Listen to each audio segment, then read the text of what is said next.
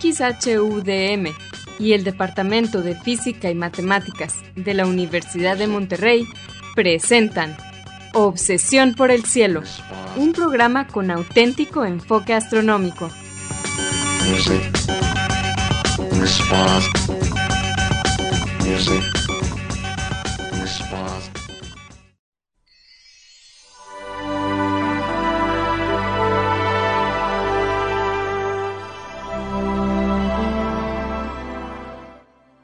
Muy buenas tardes. Sean todos bienvenidos a Obsesión por el Cielo, el único programa con enfoque astronómico y de exploración espacial en la ciudad de Monterrey y en la República Mexicana. Un servidor, Pedro Valdezada, profesor adjunto de astronomía del Departamento de Física y Matemáticas en la Universidad de Monterrey, les desea la más cordial bienvenida a este programa número 986 de Obsesión por el Cielo con fecha del martes primero de noviembre del año 2022. En este programa comentaremos y trataremos de poner en perspectiva algunas de las noticias que se relacionan con el estudio del universo y con la exploración del espacio que se dieron a conocer en los últimos días. Y para esto quiero darle la bienvenida a mi coanfitrión Edgar Armada. Muy buenas tardes, Edgar. Pedro, muy buenas tardes y buenas tardes a todos nuestros amigos que nos acompañan en una emisión más de Obsesión por el Cielo, ya sea que nos estén escuchando en vivo eh, en el radio en la ciudad de Monterrey, su área metropolitana, o a través de los podcasts que se distribuyen en varias de las plataformas, a través de desde, desde Podbean hasta otras plataformas también. Eh, quiero aprovechar, como siempre, mandar un saludo a algunos de nuestros colaboradores en Radio DEM que nos ayudan a, que este programa salga, a que se transmita como todos los martes de 7 a 8 pm en el 90.5 de FM, Radio UDEM, en la ciudad de Monterrey. Hoy tengo a Marco Cobos, Vicente Magallanes y Asgard Banda. A ellos y a todos los demás, un saludo. Gracias por ayudarnos. Les recordamos que se pueden comunicar con nosotros a través del correo electrónico de obsesión por el cielo gmail.com. Obsesión por el cielo es en minúsculas sin acentos ni espacios. También nos pueden dejar preguntas, comentarios o sugerencias en nuestra página de Facebook de Obsesión por el Cielo o en nuestra cuenta de Twitter de arroba o por el cielo.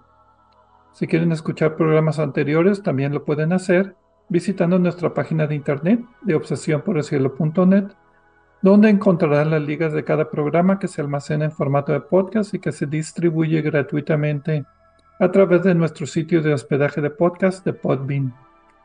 También en obsesiónporelcielo.net encontrarán cuatro audios que titulamos Un paseo por el cielo. Este fue un proyecto auspiciado por la Unión Astronómica Internacional y consiste de una serie de cuatro audios en español que describen las constelaciones, sus mitologías y los objetos de interés que encontramos en ellas. Es uno para cada estación del año. Bien, Edgar, ¿cuáles fueron las noticias astronómicas recientemente anunciadas que hablaremos en este programa? Hoy vamos a hablar, Pedro, de un estudio interesante que, eh, que encontramos sobre eh, los efectos de las supernovas cercanas y qué tan peligrosas pueden ser para la vida en la Tierra y también las implicaciones que tienen la presencia de las supernovas en general para nuestra galaxia. Y también vamos a hablar de eh, unas observaciones interesantes de cúmulos abiertos que parece que corresponden a la teoría alternativa de gravedad de la que platicamos hace unos programas, si mal no recuerdo. Muy bien, también, también vamos a tener los premios astronómicos, premio Constelación a la noticia más relevante de la astronomía de este mes y el premio Movimiento Retrógrado a la noticia menos relevante. Pero como siempre vamos a comenzar el programa con la sección habitual, explorando las estrellas con Loni Pacheco. En esta sección, Loni, que también es anfitrión del canal de YouTube de Cielos Despejados, nos platicará sobre los eventos astronómicos más vistosos que podremos observar en el cielo durante la siguiente semana. Adelante, Loni.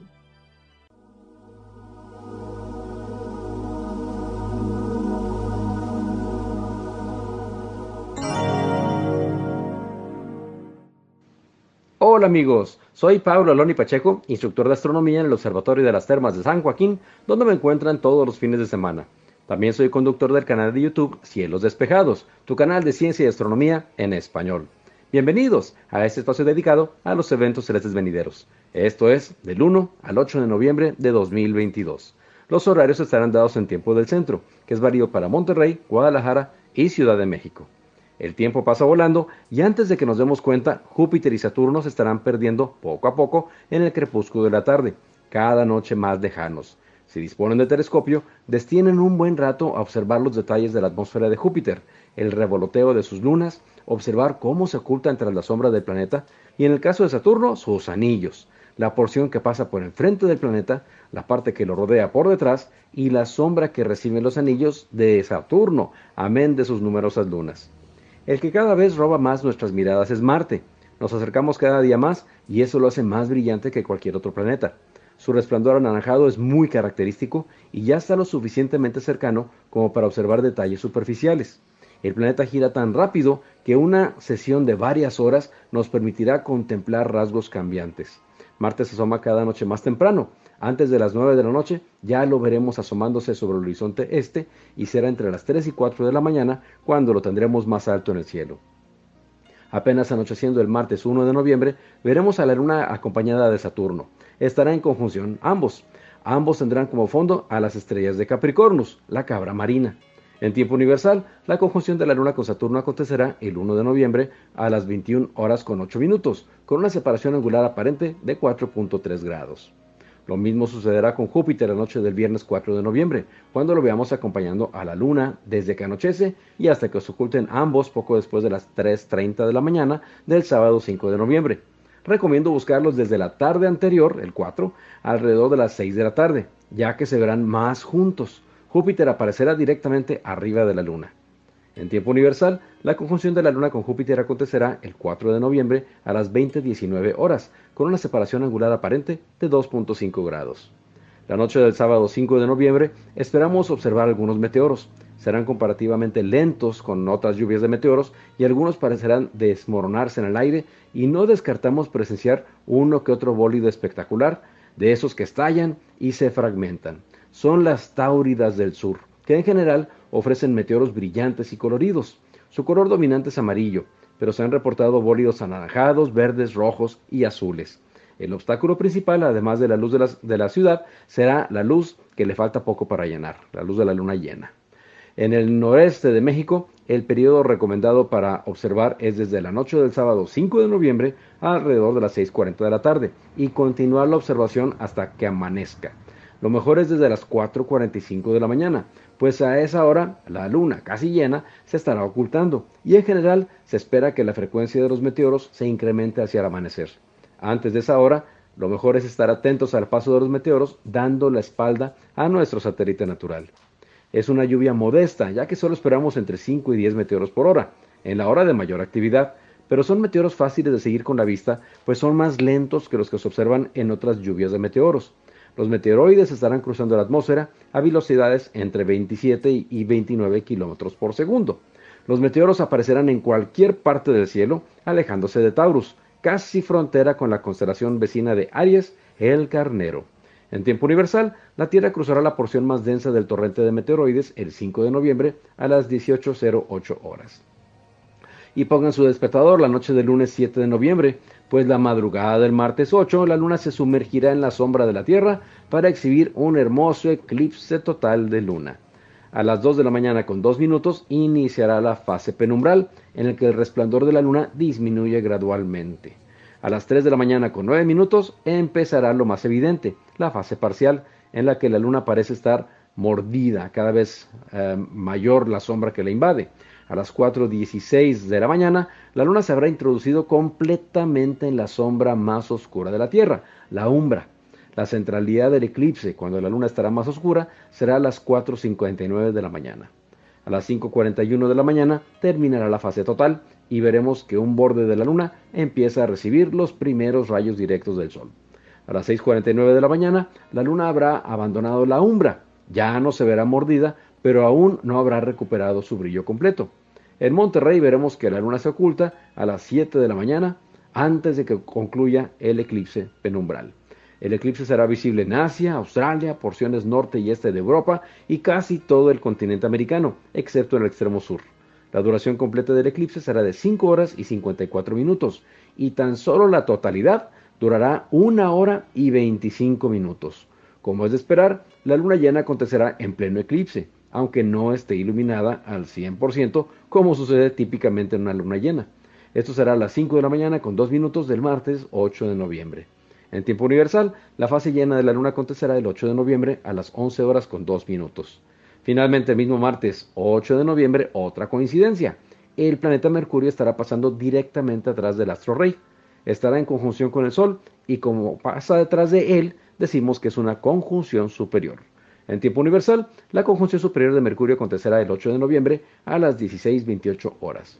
Mi fanpage en Facebook es Diagonal Divulgador de Astronomía, seguido y sin espacios. Les recomiendo también darse una vuelta por la página de la Sociedad Astronómica de Monterrey. Los espero la próxima semana en Explorando las Estrellas con Loni Pacheco. Yo como siempre agradezco su amable atención y les deseo cielos despejados.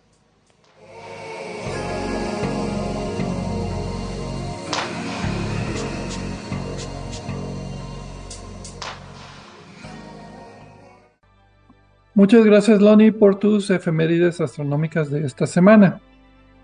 Y pues bien, como dije en la introducción, como todos los meses, vamos a tener al inicio de cada mes el premio Constelación de Obsesión por el Cielo a la noticia astronómica más relevante del mes, esta vez será del mes de octubre, y el premio Movimiento Retrógrado a la noticia menos relevante también del mes de octubre. Entonces empezamos con el premio Constelación. Fascinating. Obi-Wan has taught you well. Edgar, ¿a quién le damos el premio Constelación este mes?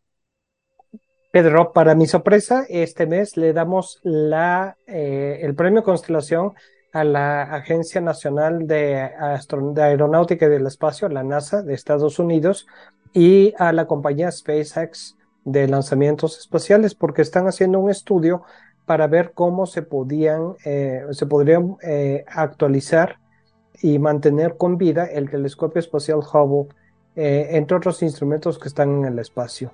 Como recordaremos, la órbita en la que está actualmente el, el, telescopio espacial Hubble no se considera segura para los vuelos tripulados sin, alguna, sin algún respaldo.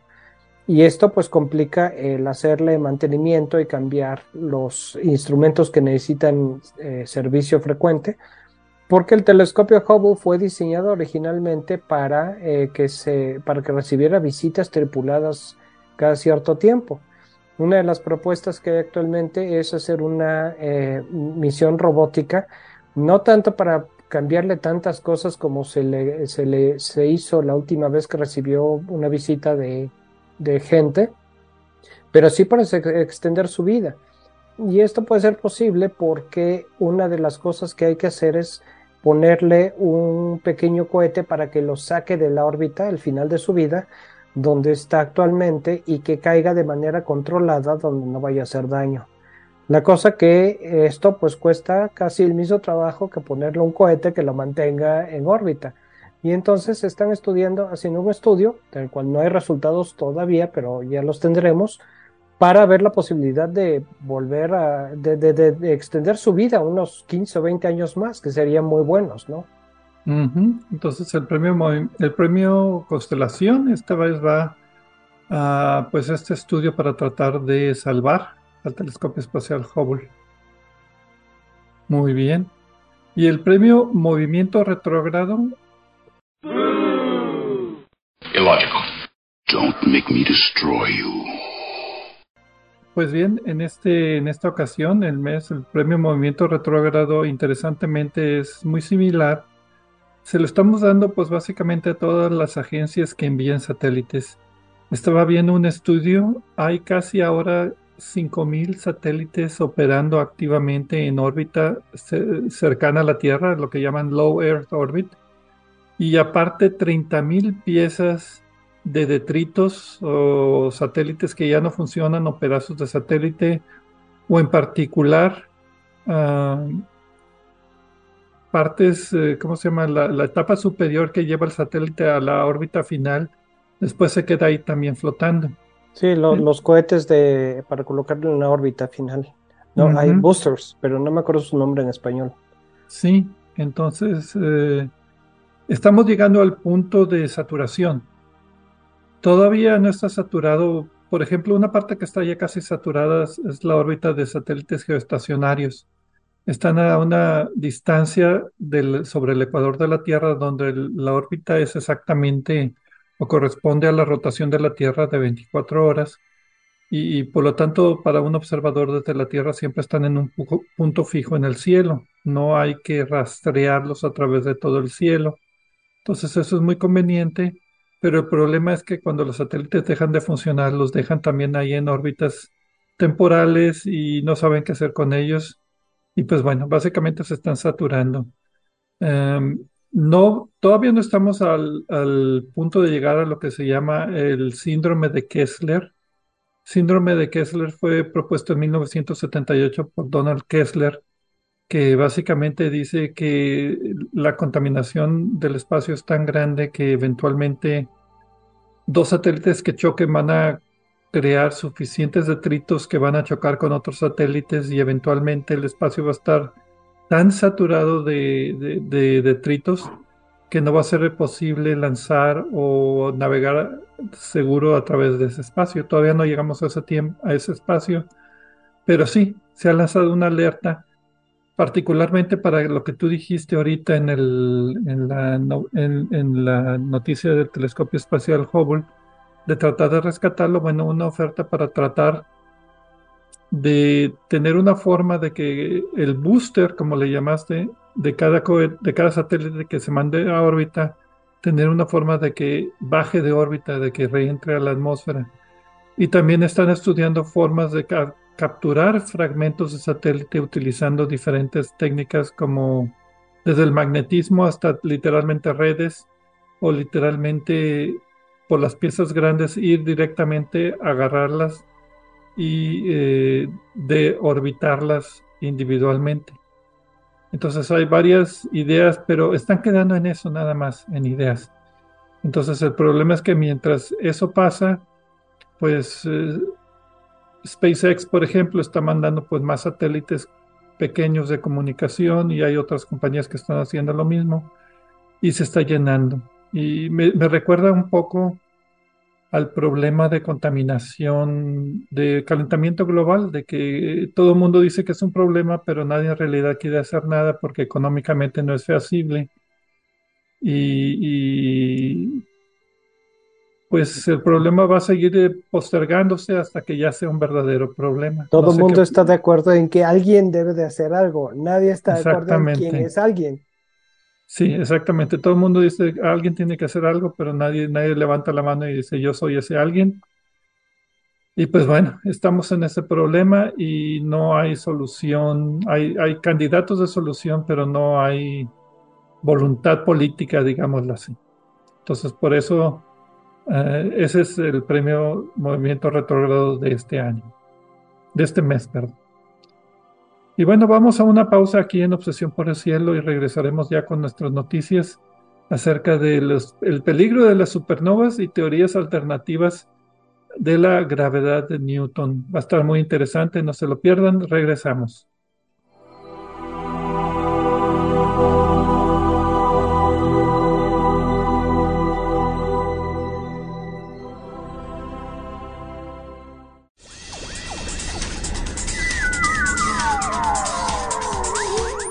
Sigue explorando el cielo con nosotros. En un momento continuamos.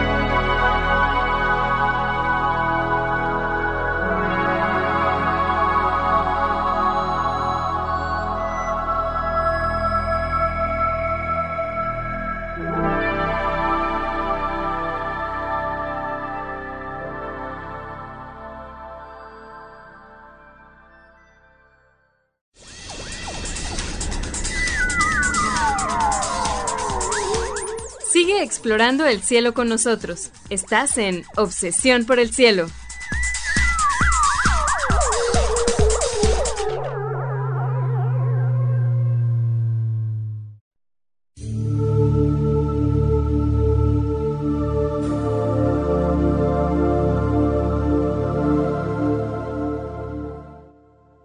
Regresamos a Obsesión por el Cielo con las noticias astronómicas de esta semana.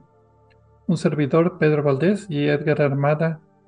Pues en esta ocasión vamos a hablar acerca de eh, explosiones de supernova y teorías alternativas de la gravedad. En la primera parte del programa, Loni Pacheco nos presentó sus efemérides astronómicas y también nosotros otorgamos nuestros premios mensuales Constelación a la mejor noticia astronómica del mes y movimiento retrógrado a la noticia astronómica del mes menos relevante.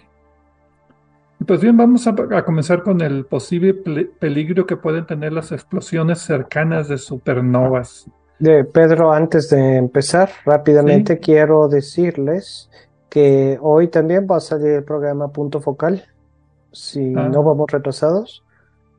No, Obsesión por el Cielo Punto Focal. Sí, eh, primero de cada mes. El cuarto programa de Punto Focal, que lo tenemos solo en podcast, eh, donde platicamos varios temas relacionados también de astronomía entre nosotros dos y también con el doctor Gerardo Ramón Fox, que nos acompaña y nos da opiniones muy interesantes. Se me había olvidado anunciar el programa. En esta ocasión vamos a hablar acerca de la estructura de la Vía Láctea ¿Y qué sabemos de eso y cómo sabemos de eso? Va a ser un programa muy interesante, dura un poco más de una hora y media. Y como tú decías, nada más en formato de podcast está disponible. No, no, hay, no hay forma de escucharlo por Radio Dem. Y ahora sí. Pues sí. entonces. Entonces, el título de la publicación que nos inspiró a comentar sobre este tema es, es Supernovas luminosas de rayos X, dos puntos, Peligros para biosferas terrestres. Está de libre acceso, salió el 24 de octubre de este año. Yo vi la versión de Archive, pero no supe dónde iba a ser publicado. ¿Tú, tú te acuerdas? Mm, déjame ver si tengo el dato aquí. Si quieres, seguimos platicando porque yo también vi la versión de Archive. Aunque a veces sí saco por separado el, el sitio donde va a estar, la publicación donde va a estar a final de cuentas. Son pocos autores, Ian Brunton, Connor O'Mahony, Brian Fields, Adrian Melot y Brian Thomas de la Universidad de Illinois, Universidad de Kansas y Washburn University. Y básicamente lo que los autores proponen es que hay un tipo de supernovas, que son las supernovas tipo 2N, que son las más peligrosas para las biosferas de los planetas terrestres, entonces que habría que tener cuidado con ese tipo de supernovas em, por la gran cantidad de rayos X que emiten. Entonces, pero pues como, como digo, hay que tener cuidado, pero uno no tiene control sobre estas cosas, así es que uno solamente tiene que aguantarse. Eso es correcto. Ahora, por el momento, no conocemos una estrella que realmente sea, eh, eh, pueda ser peligrosa pero hay dos detalles interesantes. El primero es que en varios elementos eh, del récord geológico de la Tierra, eh, principalmente minerales radiactivos, se han encontrado huellas de eh, isótopos que solo son formados en supernovas o bien como resultado del bombardeo de la Tierra por la radiación producida por supernovas. Y la otra es que nuestro Sol se encuentra dentro de una burbuja que se piensa una burbuja eh, en cuya superficie, bueno, es una burbuja que está esencialmente vacía, donde hay poco, poco material. Y poco a poco eh, nuestro Sol entró a esa burbuja donde hay, donde hay nada y donde hay casi nada, menos materia interestelar. Y se piensa que esa burbuja fue creada por la explosión de una supernova remota y en la superficie eh, de esa burbuja se han empezado a formar más estrellas. Ahorita nuestro, nuestro Sol está empezando a entrar dentro de la burbuja y eso pues es un poquito bueno porque nos aísla, digamos, en el interior de la burbuja no hay eh, estrellas que conozcamos que pueden ser supernovas peligrosas. pero nos da también la idea de que hubo un cataclismo en el pasado y entonces esto es algo que hay que tomar en cuenta, ¿no? Sí, ese es el punto principal, de que hay evidencia de que el Sol recientemente, y estamos hablando de millones de años, ha sufrido un poco por los efectos de supernovas cercanas. Entonces, esto pues hay que tenerlo en mente, aunque como tú dices, no hay candidatos, aunque a lo mejor Betelgeuse es un candidato. No me acuerdo a qué distancia estaba, pero pues es una de esas estrellas que le hemos tocado varias veces en el programa y que está a punto, entre comillas, de forma astronómica de explotar como supernova, pero eso de a punto es dentro de algunos millones o cientos de millones de años. Pero bueno. Eh, normalmente se ha considerado que Betelgeuse no es una estrella peligrosa para nosotros, pero eh, algunas, eh, alguna vez en algo de lo que hemos comentado en los programas recientes, vimos un estudio donde se, decía que sí podría tener algunos efectos sobre la Tierra, que, se, que a pesar de la distancia que nos separa, de 500 a 600 años luz, no hay una certeza absoluta, eh, podrían ser eh, notables, ¿no? O sea, realmente estamos en una distancia segura, pero no en una distancia tal que podamos considerar que no va a pasar nada realmente, ¿no? Por ejemplo, puede haber algunos efectos en la atmósfera eh, por mayor radiación, partículas, cosas de ese tipo. Hay que decir, ya que entramos en eso, que la razón por la que me llamó la atención esta noticia es precisamente porque en el programa anterior estábamos mencionando algo de esto en relación a estrellas de neutrones, que son también cataclismos, ¿no? Si quieres saber más de supernovas, tenemos varios programas. 526 de Obsesión por el Cielo el 15 de octubre del 2013 y el 710 el 1 de agosto del 2017. Y tuvimos otro programa sobre la estrella de Betelgeuse el 845 allá por el 2020. Pero básicamente este tipo de supernovas son las clásicas que, se llaman. Nunca he sabido por qué las. Hay supernovas tipo 1 romano y tipo 2 romano. Las supernovas tipo 2 romano son las clásicas, las estrellas gigantes rojas que terminan su evolución. Son estrellas masivas que ya no pueden fusionar elementos pesados en su núcleo más allá del fierro. El fierro se almacena en el centro y eventualmente básicamente el, centro se colapsa en una estrella de neutrones o en un hoyo negro, haciendo que la estrella a su vez explote como una supernova, arrojando una pues, ola de detritos y de radiaciones en todas direcciones, y a veces en direcciones opuestas, como los destellos de rayos gamma, que son estrellas muy masivas que explotan. A eso te referías, ¿verdad?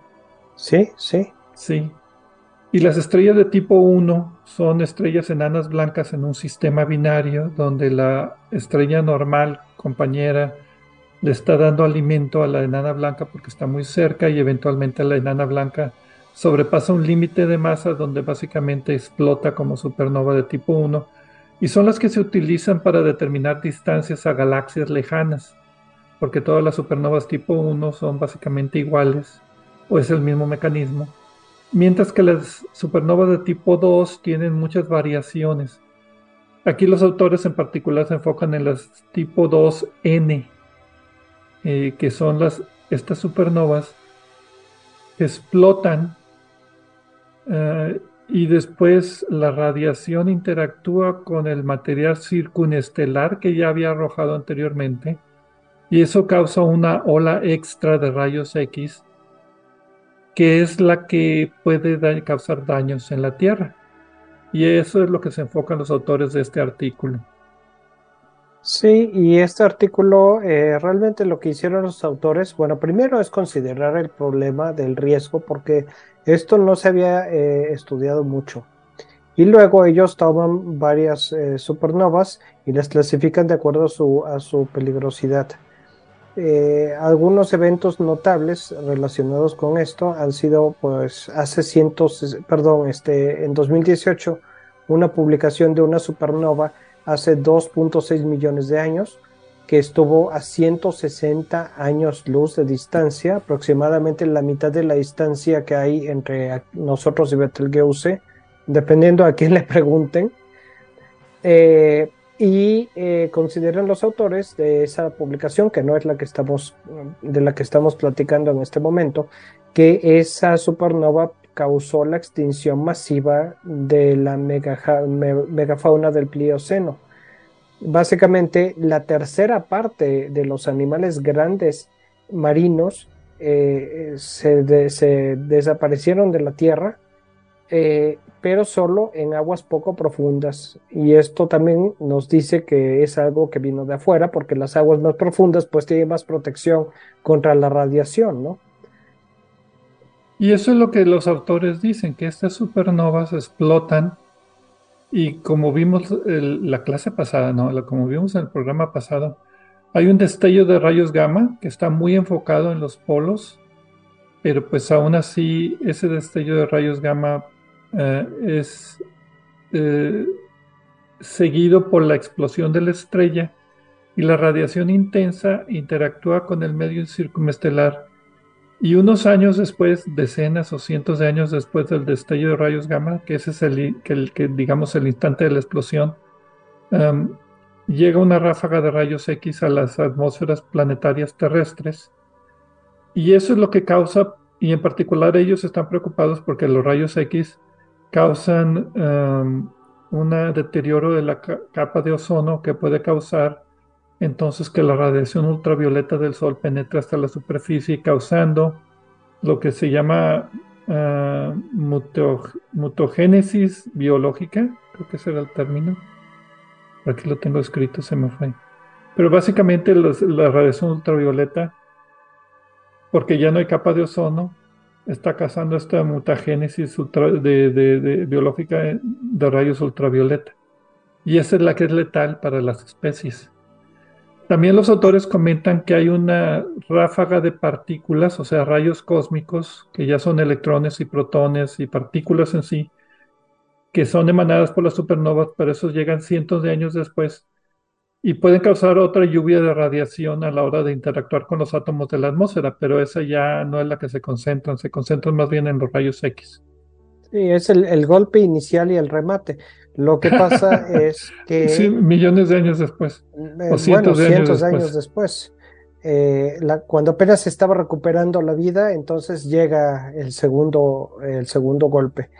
Lo que pasa es que las supernovas eh, de este tipo eh, tienen material alrededor y la interacción es la que eh, hace que los rayos X, bueno, eh, las partículas, la lluvia de partículas se retrase la interacción de la explosión original con el material que había alrededor. Ahora, lo que ellos proponen en su modelo es que lo que es más peligroso es la cantidad de masa que pierde la estrella que se convierte en supernova y así es como caracterizan eh, el flujo de energía.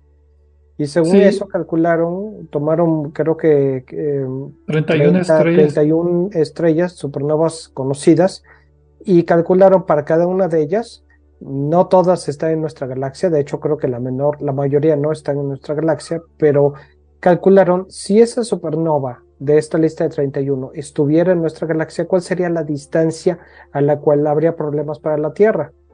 Y según eso, pues tienen desde la más eh, leve, que creo que tiene una distancia de... Un año luz. Eh, algo así, no, un año luz no. Eh, yo tengo que la, la más peligrosa que estalló en una galaxia a 57 millones de años luz, obviamente no pasó nada aquí, pero que si hubiera estado, si hubiéramos estado a 100 años luz de distancia, hubiera sido fatal para la Tierra. Hubiera esterilizado la Tierra a 100 años luz de distancia de la explosión. Y si esto les parece excesivo, recuerden, recordemos todos que las supernovas son un cataclismo eh, que es eh, que normalmente excede el brillo de toda la galaxia cuando ocurre por, en el momento de la explosión, ¿no? O sea, emite más energía que toda la galaxia en ese momento. La galaxia pues está hecha de millones de estrellas. No es cosa menor, ¿no? Sí, esta, esta, esta que explotó, bueno, yo lo que saco es que en el peor de los casos que ellos encontraron la, estrella puede estar a 100 años luz y afectar a la Tierra. Eh, entonces, cualquier supernova que sea, digamos, de 160 años luz o más lejanas, pues ya no sería peligrosa.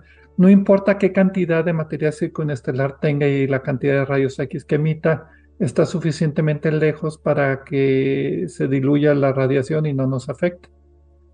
Que yo creo que es lo que ha estado pasando. Cuando introducimos la noticia, tú mencionaste algunos elementos radioactivos causados por supernovas uh, que se han detectado en la Tierra, en sedimentos.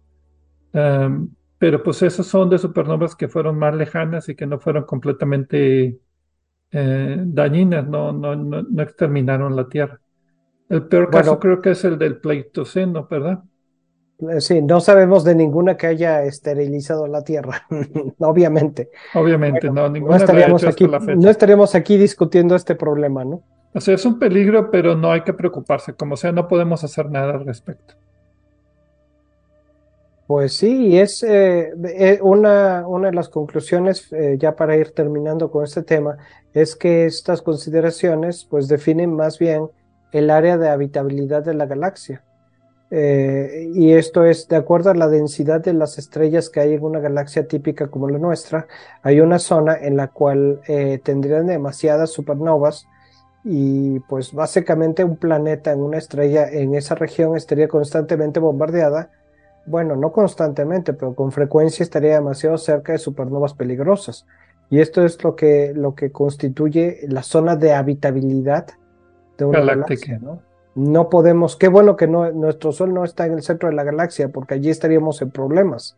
Sí, aparte del hoyo negro supermasivo. Entre otros problemas, estamos en una zona relativamente segura, ¿no?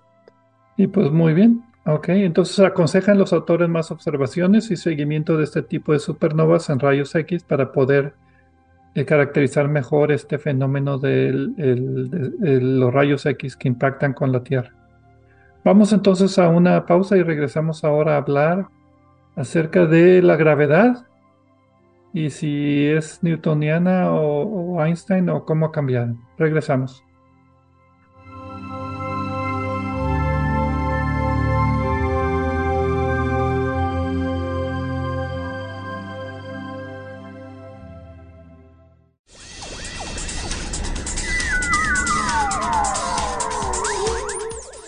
Explorando el cielo con nosotros. En un momento continuamos.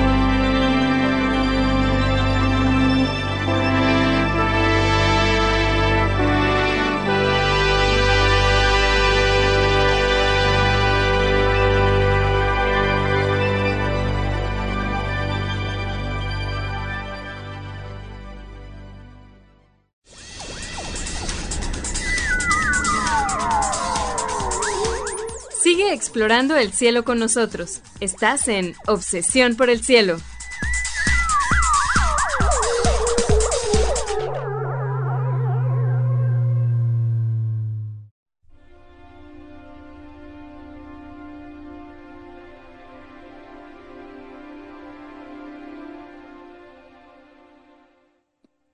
Regresamos a Obsesión por el Cielo con las noticias astronómicas de esta semana. Edgar Armada y un servidor Pedro Valdés. En la primera parte del programa otorgamos nuestros premios de Obsesión por el Cielo, el premio Constelación a la noticia astronómica más relevante y el premio Movimiento Retrógrado a la noticia astronómica menos relevante. También Loni Pacheco nos dio sus efemérides astronómicas. En la segunda parte del programa hablamos acerca del posible peligro de las supernovas cercanas, cercanas siendo un término relativo. Y ahora vamos a hablar acerca de una posible alternativa a la teoría de la gravedad estándar, o sea, la teoría de Newton de la gravedad refinada por Einstein. Entonces, el título de esta publicación, que es algo controversial, de una vez lo digo. Este tema siempre es controvertido. Sí. Colas de marea asimétricas de cúmulos abiertos de estrellas. Esos dos puntos. Las estrellas que cruzan el PRA en su cúmulo retardan la gravedad newtoniana. Retan, perdón, la gravedad newtoniana. 26 de octubre del año 2022 en el Monthly Notices of the Royal Astronomical Society. Eh, los autores son Pavel Krupa, Teresa Girakbok, perdón, Girabokova. Ándale, gracias. Eso. Ingo Tis y otros 14 autores que no voy a no, no, no, no voy a descuartizar sus nombres.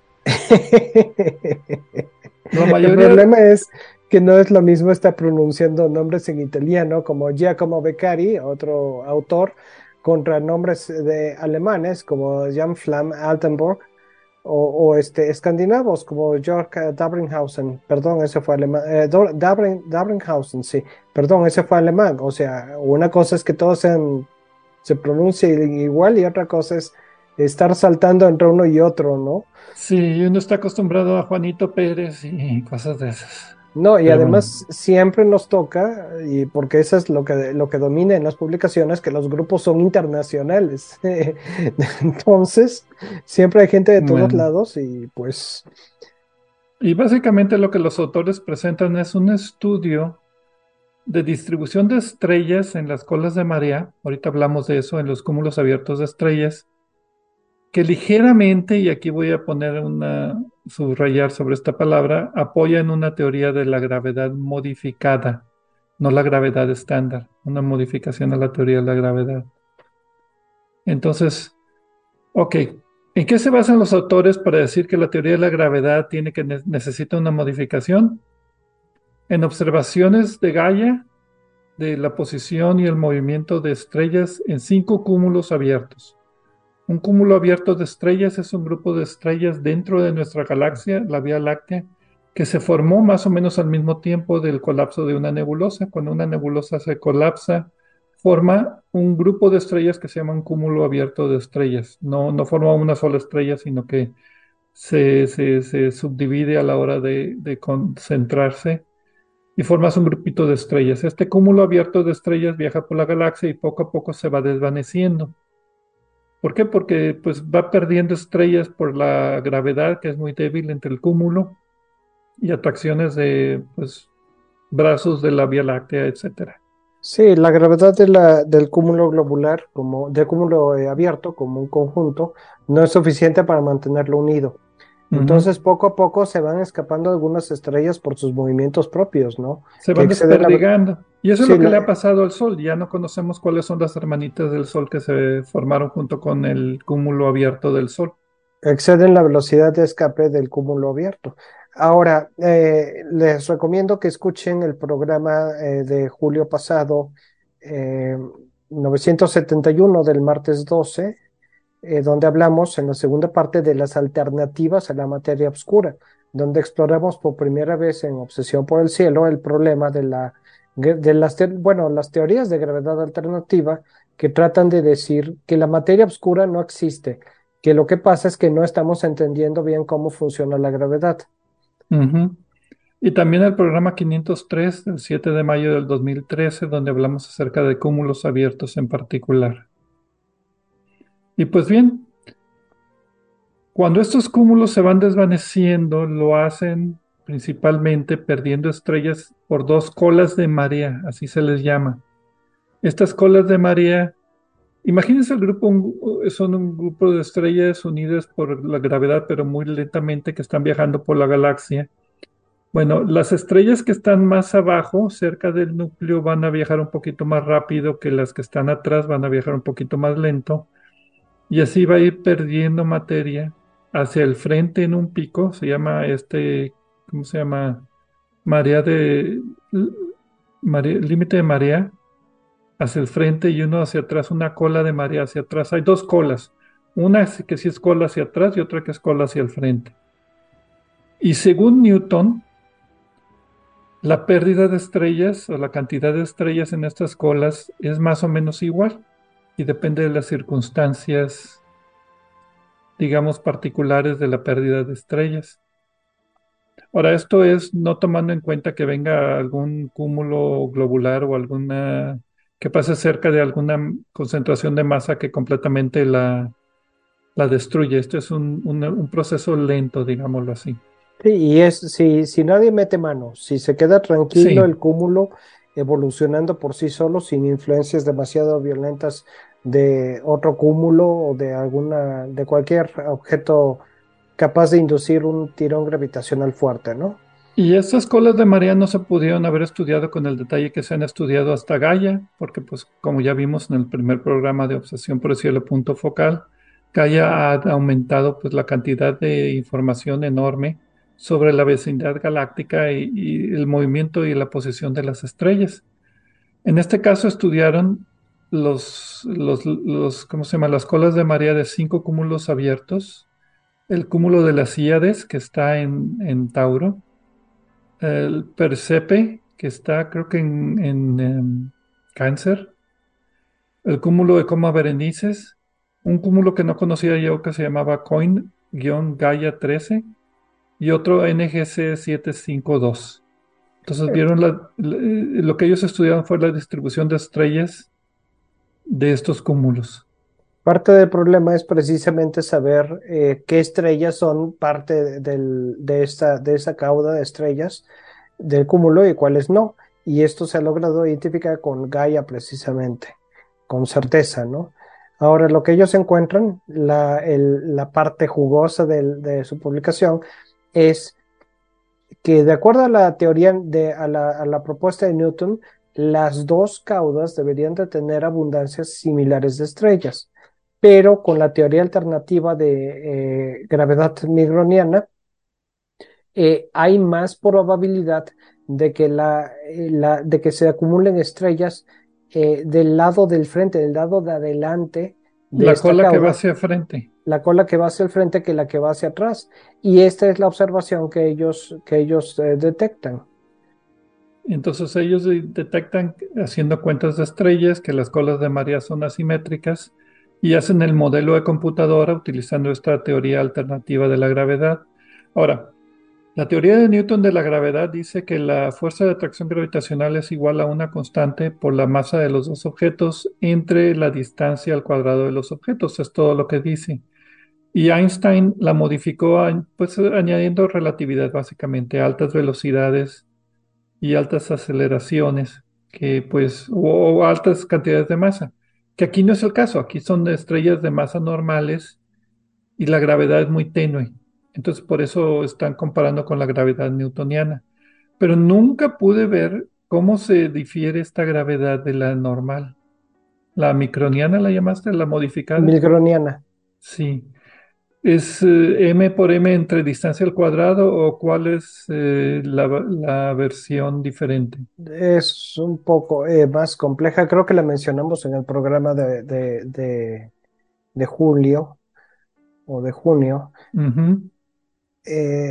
Pero la cosa aquí, sin entrar en, ese, en detalles de eso, porque casi seguro que nos vamos a equivocar, es que la, la gravedad eh, es diferente de acuerdo a la distancia, actúa diferente, hay otro, otra, otro cambio en cuanto a la gravedad, se, en cuanto se aumenta la distancia. Y por eso es que las, las curvas de rotación de las galaxias, eh, no, de acuerdo a, la, a, esta propuesta, no están excediendo la velocidad a la cual escaparían de sus galaxias. O sea, ya no es el cuadrado de la distancia simple, sino que hay algún término extra matemático que No, nada más se aplica a altas distancias. Sí, aquí tengo una ecuación diferencial donde lo expresa muy bien, pero pues no es algo que se pueda decir por radio. Entonces, la, la cosa aquí es eh, que no solo encontraron esto, los que hicieron esta simulación, también encontraron una cosa curiosa, que es que eh, las, los cúmulos eh, abiertos en otras galaxias parece que se están eh, desarmando, desperdigando o separando más rápido de lo que la teoría predice. Esto se ha sabido desde hace tiempo y ha sido observado en otras galaxias. Teoría caso- con la gravedad normal. Eh, correcto, con la gravedad normal. Y con la gravedad modificada, la gravedad milgroniana, ellos encuentran eh, que podrían explicar, los que publican este estudio, podrían explicar ese fenómeno en estas galaxias. ¿Por qué los cúmulos abiertos están sobreviviendo menos tiempo del, eh, que, del que la teoría eh, prevé? Y finalmente, pues lo que dicen es que sus métodos matemáticos son eh, muy básicos y que necesita una, una modelación más precisa eh, con métodos matemáticos más eh, desarrollados ex profeso para esto, para poder ver si este efecto se mantiene y poder modelarlo con más precisión. Es lo que dicen los autores. Yo, a mí la verdad es que no me convenció porque nada más estudiaron cinco cúmulos. Yo pienso que debe haber más cúmulos y que para que la teoría, aparte de lo que ellos dijeron de que está limitada, pues ver más de cinco, ¿no? O sea, cómo son estas colas de María en otros cúmulos que estén cercanos también. Y si ya todos muestran eso, pues empieza uno a pensar que a lo mejor está bien, pero con cinco puede ser también que escogieron los, no sé, que hay algún problema selectivo de, de, de, de esos cinco, ¿verdad? O, que pueda haber alguna otra explicación física para la razón por la cual hay más estrellas en la cola de enfrente que la cola de atrás. Yo le voy a esa explicación alternativa. Por sí mismo no me convence, me parece muy interesante y muy bien hecho su estudio, aunque como ellos dicen sus métodos matemáticos están limitados. Ya realizarán uno con métodos matemáticos más, eh, más rigurosos. Pero mientras tanto, yo pienso que pueden ser otra serie de fenómenos conocidos o desconocidos que pueden estar eh, causando aquí el, efecto observado. Y por otra parte, eh, la, me, llama, me, da gusto que esta alternativa a la gravedad se esté considerando en publicaciones serias y por investigadores eh, que no están que pues, se están arriesgando un poco porque no es, no es algo básico, pero también tienen la mente abierta para decir esto podría ser, hay que investigarlo. Me da gusto eso. Pero por uh -huh. otra parte, hay otras cosas que la misma teoría de la gravedad microniana o alternativas a la gravedad no logran explicar bien. Y allí la, la materia oscura o simplemente la materia bariónica lo explica muy bien. Entonces, eh, yo no estoy convencido tampoco, Pedro. Pero sí, me parece, eh, pero los apoyo totalmente y me gustaría que sigan publicando e investigando esto, ¿no? En sí. una de esas, pues tienen razón. O no, pero bueno, la, también las repercusiones en otras áreas de la física no son tomadas en cuenta y sí serían muy grandes. Entonces, en otras palabras, el problema es que la, la cantidad, que la evidencia tiene que ser mucho más fuerte para poder ser considerada con un poquito más de, de, de seriedad, según yo. Y yo de... creo que va a llegar un momento en el que va a resultar, si esto progresa y hay más evidencia, que ninguna de las dos teorías es perfecta y hay que crear una tercera teoría que incorpore a las dos. Mm, bueno, no, yo las me voy a quedar con la normal, me voy a quedar con la, prefiero, prefiero creer en, en, los fantasmas de la materia oscura por este momento. Eh, ya con eso tenemos por un buen rato. Bueno, pues muchas gracias. Con esto terminamos nuestro programa aquí en Obsesión por el Cielo. Y pues un saludo a todos los que nos escuchan y nos vemos la siguiente semana.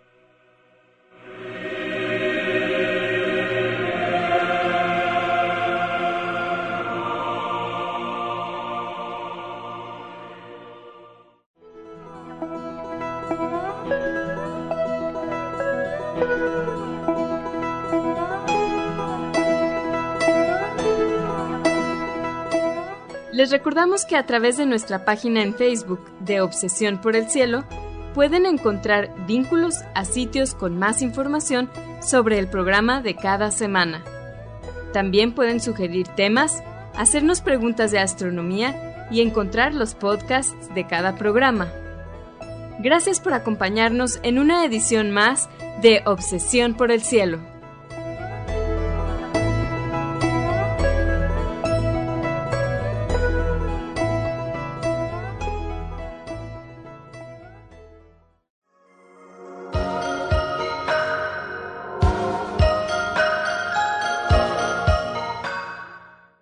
Sintonizas XHUDEM 90.5 frecuencia modulada. 3000 watts de potencia. Transmitiendo desde el Laboratorio de Medios de la Universidad de Monterrey. Avenida Morones Prieto 4500 Poniente, Colonia Jesús M. Garza, San Pedro Garza García, Nuevo León, México. Radio UDEM 90.5